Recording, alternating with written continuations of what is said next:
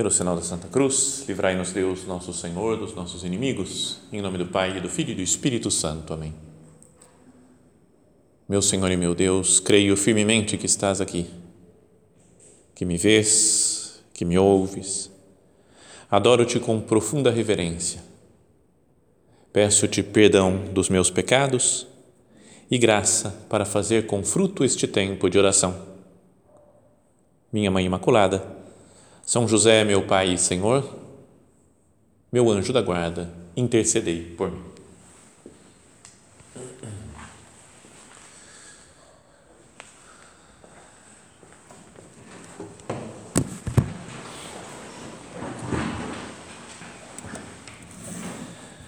Vamos começar hoje uma nova série de meditações sobre a amizade não é que é um, é um valor muito importante né, na, na sociedade, né, a gente sente né, muito na pele quando falta amizade, quando alguma pessoa que deveria nos tratar bem, né, ser amiga e ser fiel, companheiro, se afasta, nos abandona. Então é algo fundamental, diria, para a vida social, né, para a gente caminhar pela vida. Mas além disso, queria que nós pensássemos, né, e vai ser o tema dessa meditação de hoje, que a primeira amizade é a amizade de Jesus Cristo. É o Deus que se faz homem e vem até nós para conviver conosco. No final da sua vida, ele vai falar: Eu vos chamo amigos, né? não vos chamo servos, mas vos chamo amigos. E para meditar sobre amizade, a gente vai usar aqui nessa, nessas meditações que teremos pela frente, algumas passagens né, da Sagrada Escritura, né, da Bíblia, porque a palavra de Deus fala, o que, que a palavra de Deus fala sobre isso, né, sobre amizade. E, e também uma carta do padre, né, o prelado da obra, quem quiser anotar aí para depois ler com calma, é uma carta que ele escreveu no dia 1 de novembro de 2019. Então tem no site do Opus Dei, está lá, então é só entrar, ler. Então, cada subtítulo lá que tem, né, dos subcapítulos, é, vai ser um tema de meditação nosso. Tá? Então, quem quiser, depois leia com calma, né, medite, pense sobre isso. Então, hoje, para começar, a amizade mais importante de todas, né, a de Deus conosco. E essa amizade se dá em Jesus Cristo, né, no Deus que se faz homem. Mas para isso, eu queria pegar uma, para que a gente entender um pouco melhor como que é a amizade de Deus conosco, pegar uma passagem lá do Antigo Testamento, está no primeiro livro de Samuel. Então, Samuel, ele era um cara importante lá em Israel, é? era um, que, não sei se vocês lembram, tem aquela história de que Deus o chamou, né? ficava chamando ele durante a noite, Samuel, Samuel, e ele achava que era um outro homem que estava chamando ele, até que de repente, de repente ele percebeu que era Deus e falou: Fala, Senhor, que o teu servo escuta.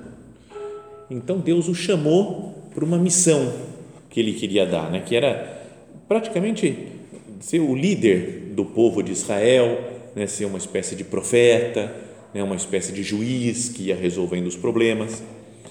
Mas daí o povo de Israel começou a pedir para ele um rei. Falou: Todos os povos têm rei. Samuel, consegue um rei para nós. A gente quer ter um rei também, que a gente mande, que, que, que mande na gente. E aí ele falou: Não, não vou, porque a gente só tem um rei que é o Deus nosso Senhor, o Yahvé. Então ele é o Deus, não precisa. Mas o pessoal começou a insistir, insistir, insistir. Aí Deus falou para o Samuel: Samuel, beleza, dá um rei para eles. E aí deu o rei Saul, que foi um homem escolhido lá por Deus não é? mas que ele foi, com o passar do tempo, ele foi se comportando meio mal, não, é? não se comportou bem o Saul. Então ele fazia umas coisas, desobedecia a Deus, deu, até que teve um momento lá que Deus falou: ó, vocês vão entrar numa cidade, destruir a cidade lá, porque são inimigos, mas não pega nada que tem na cidade. Não, é? não pega nada, nem, nem do que vai ficar por lá, porque é tudo pagão pessoal foi lá e pegou, pô, tem um negocinho legal aqui, né? sei lá, uma coisa de ouro, pô, vou levar para casa. São algumas coisas, só que não vai ofender a Deus. Né? Então aí Deus ficou bravo, né? falou, ah, não dá mais, chega, cansei do Saul. E falou, Samuel, Saul não vai ser mais o rei. E aí ele falou: não, pô, peraí, tentou defender ainda o Saul e tudo. Aí no começo desse capítulo 16 do primeiro livro de Samuel, começa dizendo assim: O Senhor disse a Samuel: Até quando ficarás chorando por causa de Saul, se eu mesmo o rejeitei para que não seja mais rei de Israel? É? Então, aí ele, é, fala, Deus fala para ele assim: enche um chifre de azeite. Você fala, cara, o que, que tem a ver não é um negócio com outro? Né? Mas era uma espécie de, imagina, um chifre furado ali dentro, né? tipo esses negócios que leva para água, para alguma coisa assim, um cantil. Mas falou, coloca azeite, né, óleo, porque era com óleo que se ungia o rei de Israel. Né? Então, isso daqui tem até uma coisa importante. As pessoas importantes lá de Israel eram ungidas com óleo, né? especialmente o rei e os sacerdotes né? do povo lá que ofereciam sacrifício para o povo, pelo povo de Deus. E é, eram pessoas, então, que eram consagradas para Deus, esses reis. Ficava sendo consagrado para Deus. E o nome ungido, que é ungido, que coloca óleo, é Mashiach em hebraico, que daí vem o Messias, que depois em grego é traduzido por Christos, então que é Cristo. Então, a palavra Cristo ou a palavra Messias significa ungido, aquele que é consagrado ao Senhor, foi derramado óleo na cabeça da pessoa. Então, por isso é que Deus fala para ele, ó, Samuel, enche de óleo esse chifre e vai lá para a casa de um tal de Gesé em Belém. E o Gesé era o pai do rei Davi. Então, era o, é o momento em que vai escolher o novo rei que vai ser o Davi, que era super novo, super jovem ainda. Então ele foi até Belém, ele ficou com medo, né? Ele falou, vai que eu encontro o Saul pelo caminho. Ele falou, onde você vai? Falou, cara, não posso falar que eu vou que eu vou escolher um novo rei aqui, que Deus vai me mostrar quem que é o novo rei. Então ele falou, não, vou oferecer um sacrifício para Deus, né? Então foi lá, queimou uns cordeiros, não sei o quê, juntou um monte de gente, a família toda do Gessé. E aí, então, chegou, assim que chegaram, então, é, ele se purificou, ele e seus filhos, e convidou para o sacrifício. Estava todo mundo pronto lá para oferecer alguma coisa, um sacrifício para Deus. E aí foram chegando os filhos do, do Gessé. Então fala, é, assim que chegaram, Samuel viu Eliabe, que era o mais velho, e disse consigo, certamente é este o ungido do Senhor. Sabe, foi com a cara do nego. Né? Ele falou, cara, só pode ser, está na cara que é o rei de Israel, o futuro rei, Deus escolheu. Mas o Senhor disse-lhe, não te impressiones com a sua aparência, nem com a sua grande estatura, não é este que eu quero. Meu olhar não é o dos homens. O homem vê a aparência, o Senhor vê o coração. Isso, essa é a frase do dia aqui que queria que a gente pensasse, né, meditasse nela. Não é? te impressiones com a sua aparência, nem com a sua grande estatura, não é este que eu quero. Meu olhar não é o dos homens. O homem vê a aparência, mas o Senhor vê o coração. Então, falou Jessé, não é esse o cara. Passa, ele abre. Aí então Jessé chamou Abinadab e apresentou-o a Samuel, que disse: Também não é este que o Senhor escolheu.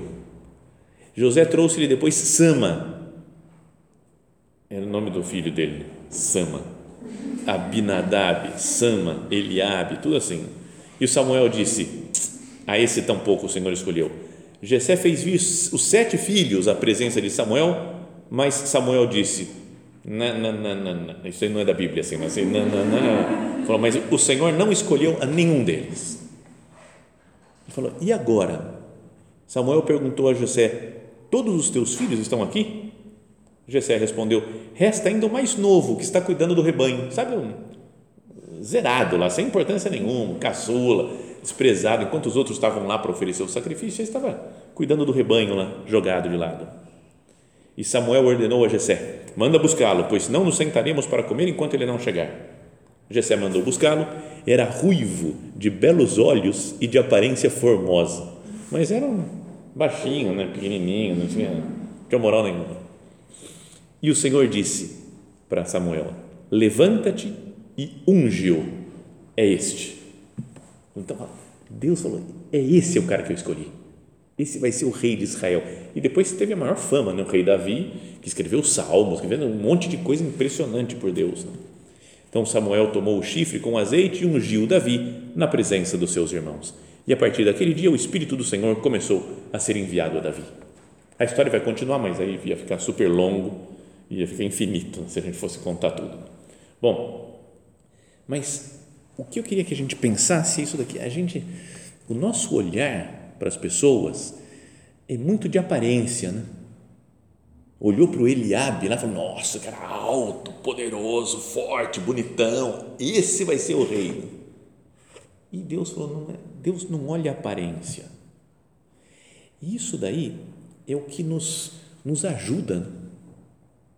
Não estou é, falando de aparência física agora. Né? Também isso daí não tem grande importância né, de beleza ou não beleza física, natural que a gente tem. Mas é, mesmo uma, uma feiura espiritual, sabe quando a gente se sente feio espiritualmente? Ah, cara, eu sou muito pecador. Certeza que nesse oratório eu sou o pior que tem aqui. Sabe, você vai olhando para essa daqui é santa, aquela outra santa também, essa daqui, nossa, essa daqui, meu Deus, tudo. E eu, se descobrissem quem eu sou, o pessoal me expulsaria do Opus Dei aqui. Não, é louco, não dá, muito pecador, não tem condição de estar com esse pessoal bom aqui. Não é? A gente pode se sentir às vezes super mal e falar, Deus nem olha para mim, né? ele tem tanta gente para atender aqui que é muito melhor do que eu, que nem, nem me escuta. Essa era a impressão que eu tinha quando um monte de gente estava numa capela rezando, né? Falei, está todo mundo rezando, cada um por si, falando com Deus. Por que, que Deus está me escutando em vez de escutar outra pessoa? Tipo como se Deus fosse uma pessoa só que tivesse uma capacidade humana de só escutar um de cada vez, né? Quer dizer, um de cada vez é homem, só mulher consegue várias coisas ao mesmo tempo, várias de cada vez, né? mas tudo bem. Mas olha só, Deus escolheu aquele que, segundo o mundo, era o último nem foi chamado. O José falou: está aqui meus filhos. Mas todos, ah, tem mais um. Mas, sabe, até desprezou quase como filho. Né? E é o que Deus escolhe, o último, o desprezível. Lembra daquela frase né, de São Paulo aos Coríntios? Mas o que, o que para o mundo é loucura, Deus o escolheu para envergonhar os sábios. E o que para o mundo é fraqueza, Deus o escolheu para envergonhar o que é forte. Então, é bom a gente pensar nisso, né? que Deus nos ama e quer ser nosso amigo e se aproxima de nós, se entrega a nós, sem colocar condições. Nos ama do nosso jeito. Não é? Ele, a gente acha que Deus fica esperando lá no céu, né? falando, vai, melhora aí, para eu começar a te amar direito melhor. Consegue virtude, ainda não está bom, não está bom, não, não, não, quero mais virtude. Vamos ver, tem que fazer isso, isso e cumprir os seus deveres, vai. Não cumpriu de novo? Ah, tá bom, eu te perdoo porque eu sou Deus e tenho que perdoar, mas vai. Faz mais um pouco, vai lá, vai crescendo. Sabe, como se Deus não gostasse muito da gente e a gente tem que fazer um monte de coisa para convencer a Deus. Fala, meu Deus, afinal de contas, eu sou, eu sou legal, vai. Eu sou uma pessoa boa, sou gente fina, quero te tratar bem. Deus não precisa, ele conhece o coração. Ele sabe, sabe dos nossos pecados, sabe dos nossos defeitos. O homem vê a aparência. A gente olha de fora e fica imaginando, fala, essa daqui é santa, essa daqui não é, essa daqui não é. Pela aparência, pelo jeito de ser, não é? pelo modo como a pessoa se ajoelha, pelo modo como a pessoa caminha. Você fala, ah, acho que é santa essa daqui mas Deus vê o coração.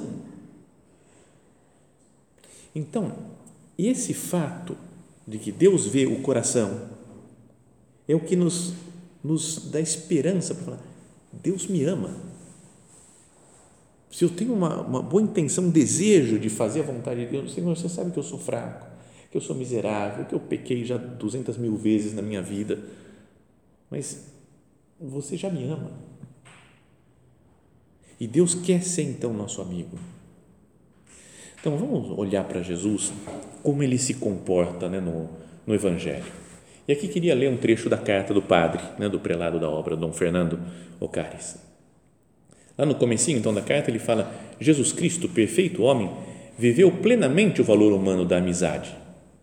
No Evangelho, vemos como, desde que era muito jovem, tinha um relacionamento amistoso com as pessoas que o rodeavam. Já quando tinha 12 anos, voltando de Jerusalém, Maria e José estavam certos de que Jesus caminhava junto a algum grupo de amigos ou familiares Lembra a história quando eles perderam Jesus no templo, lá em Jerusalém? Voltaram um dia de viagem e falaram: cadê Jesus? Ah, não sei, deve estar com os amigos dele aí. Porque era coisa normal para Jesus estar com os amigos, com o pessoal da, cidade, com os parentes. Depois, durante sua vida pública, são numerosos os momentos nos quais contemplamos Nosso Senhor nos lares de amigos e conhecidos, visitando ou compartilhando a mesa na casa de Pedro, ele ia, foi lá, curou a sogra de Pedro. É? Na casa de Levi, o Mateus, né? depois que ele chamou, recebeu e recebeu junto um monte de pecador, que era todos cobrador de impostos lá dos amigos do Levi, né, do Mateus. Na casa de Simão, o fariseu, era Simão o fariseu. Né? Então ele foi lá e foi almoçar na casa dele. Na casa de Jairo, não é? que era que foi ressuscitar a filha dele, na casa de Zaqueu, que era também cobrador de impostos, chefe dos cobradores de impostos, roubava o pessoal, é bandido, e Jesus foi lá, converteu ele, mas teve na casa dele conversando.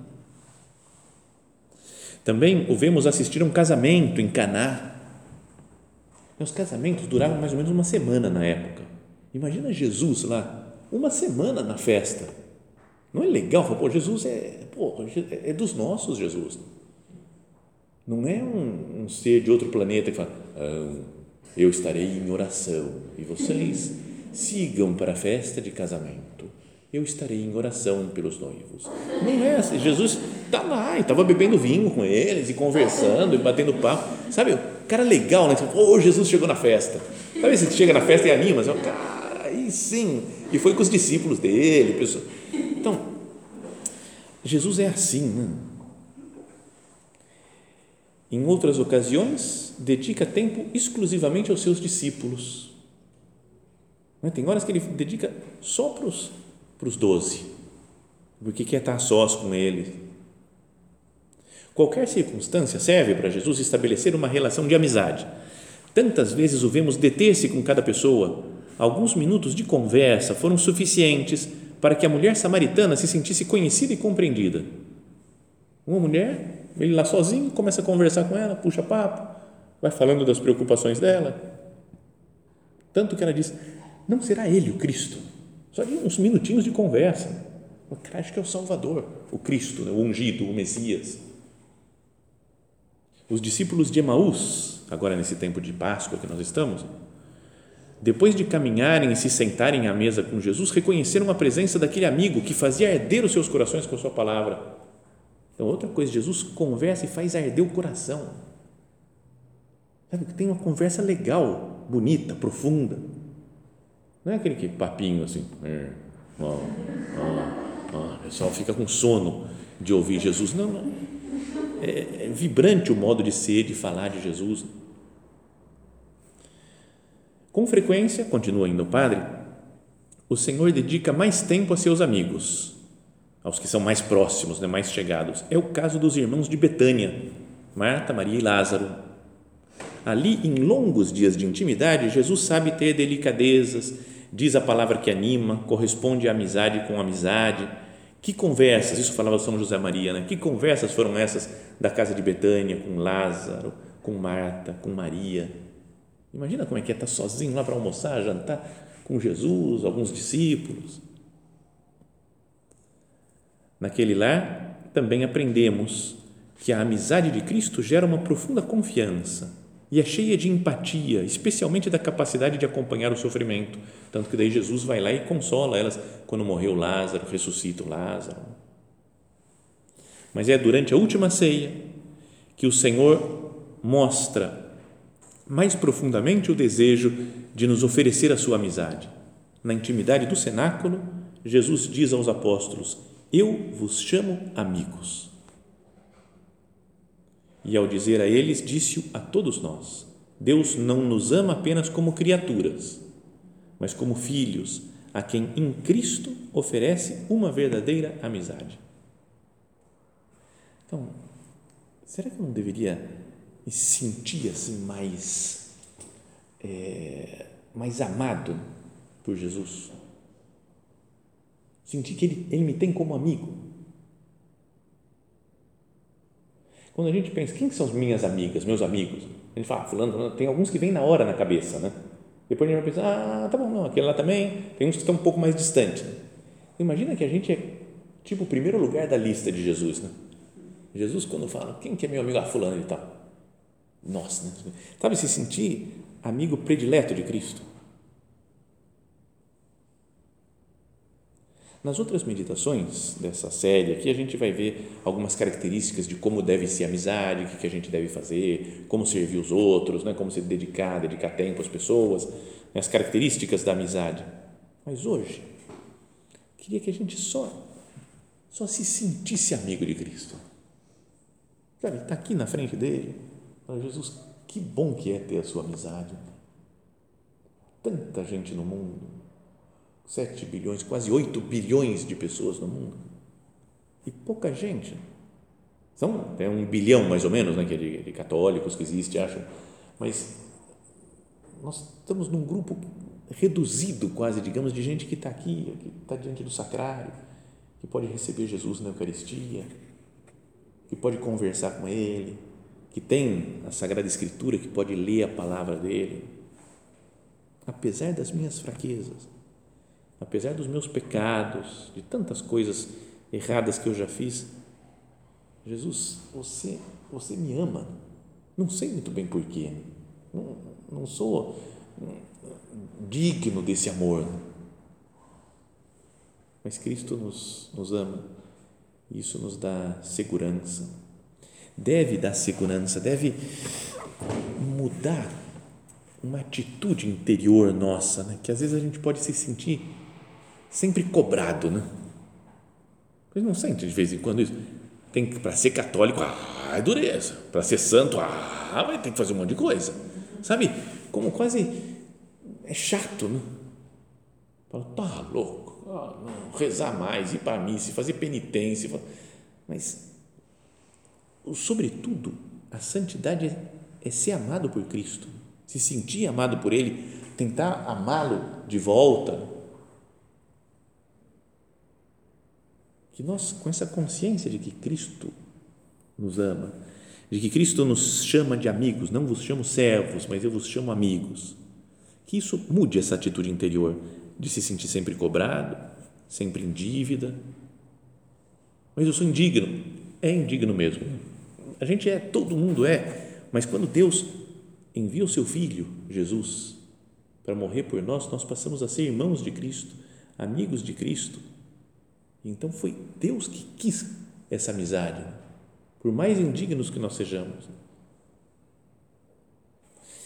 Sabe que tem um, um, um gênio da humanidade, que eu já falei outras vezes dele, mas que é Johann Sebastian Bach.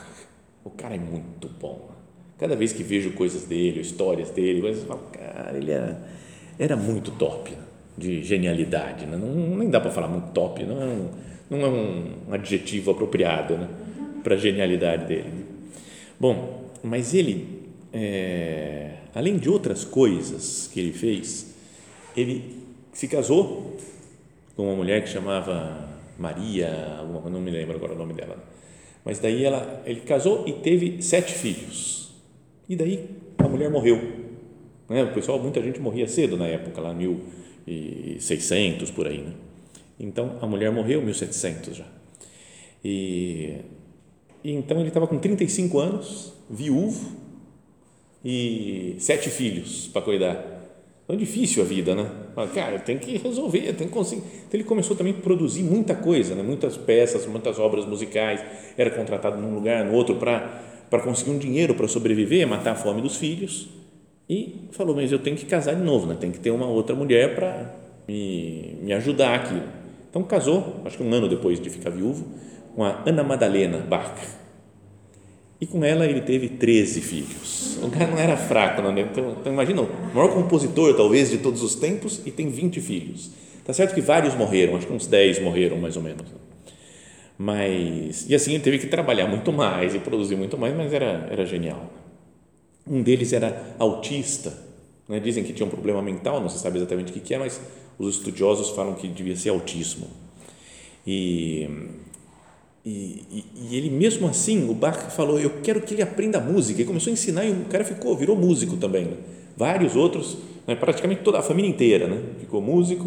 Essa Ana Madalena, também nova mulher dele, também era música e, e, compunha coisas. E ele deu de presente um livro de música para ela.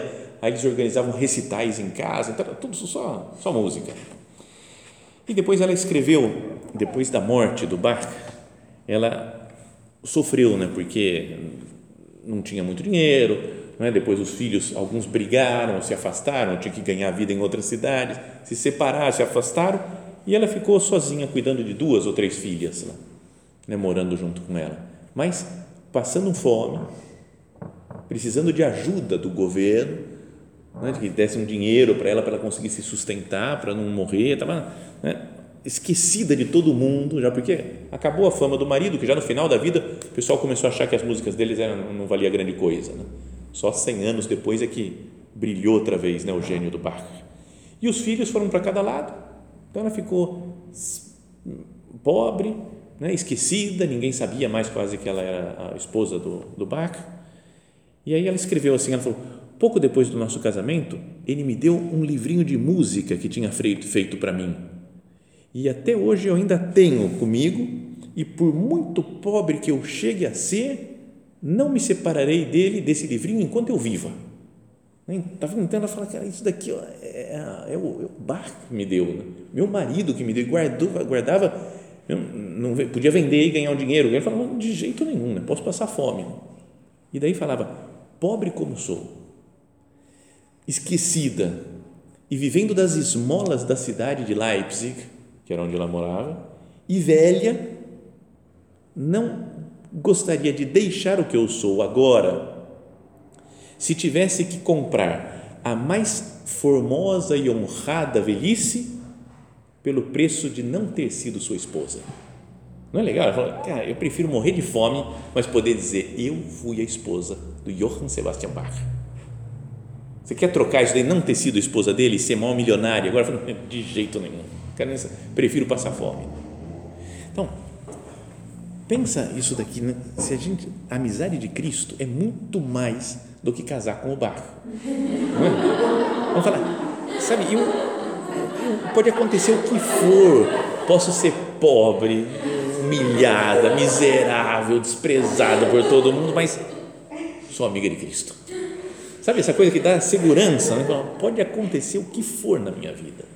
Então, isso não sei, deveria dar uma, um olhar diferente para o mundo. Né? A gente olhar e falar, está tudo certo. Tem problemas? Está tudo bem. Jesus é meu amigo. É? São José Maria falava, é o amigo. O amigo. Com olhar de, com coração de carne como o teu, com olhar de, com olhos de olhar amabilíssimo. Então, esse Jesus, Jesus, vale a pena, obrigado por ser meu amigo. Então, essa é só, isso daqui é a primeira meditação dessa série. Se sentir amado por Cristo. Se sentir amigo de Cristo falar, pode acontecer o que for, Jesus é meu amigo, não estou nem aí para o resto das coisas. Que Maria Santíssima, que foi a pessoa mais amiga vai, de Jesus, a que mais teve contato com Ele, que ela nos ajude né, Nossa Senhora, agora que estamos quase começando o mês de maio, que ela nos ajude nesse mês a ir ganhando cada vez mais amor por Cristo, cada vez mais sentindo essa amizade profunda entre cada um de nós e Jesus Cristo, nosso Senhor.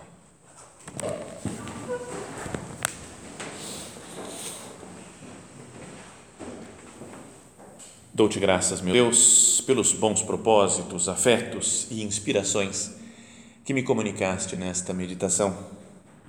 Peço-te ajuda para os pôr em prática. Minha Mãe Imaculada, São José, meu Pai e Senhor, meu anjo da guarda, intercedei por mim.